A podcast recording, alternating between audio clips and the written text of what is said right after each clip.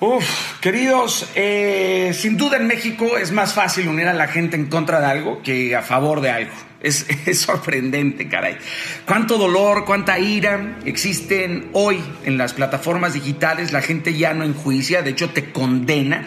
Tiran todo su veneno sin tan siquiera pensar en las consecuencias de su amargura y de sus palabras. Las redes, gracias a Dios, le dieron un espacio a los tímidos y a los genios escondidos, pero también le dio un espacio a los dolidos y a los iracundos. Convierten este espacio digital en un mar de burlas sin sentido, en un basurero que contiene lo peor de la vileza humana. Es cuestión de darnos cuenta cómo solamente una mujer como Yalitza fue capaz de destapar todo el clasismo que estaba escondido en nuestro México. Pero les prometo, muchachos, que todos nos vamos a ser responsables de cada palabra hueca que un día salió de nuestra boca. Nos vamos a tener que tragar letra por letra y nos van a servir nuestros juicios en un plato sin cubiertos. Ese día va a llegar, brother, y no quedará otra más que enfrentar las consecuencias de nuestra propia insolencia y de nuestra simpleza.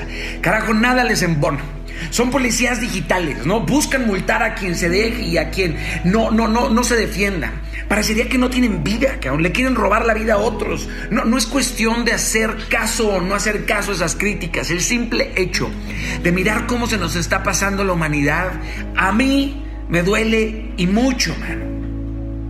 Pero bueno, ya me desahogué, man.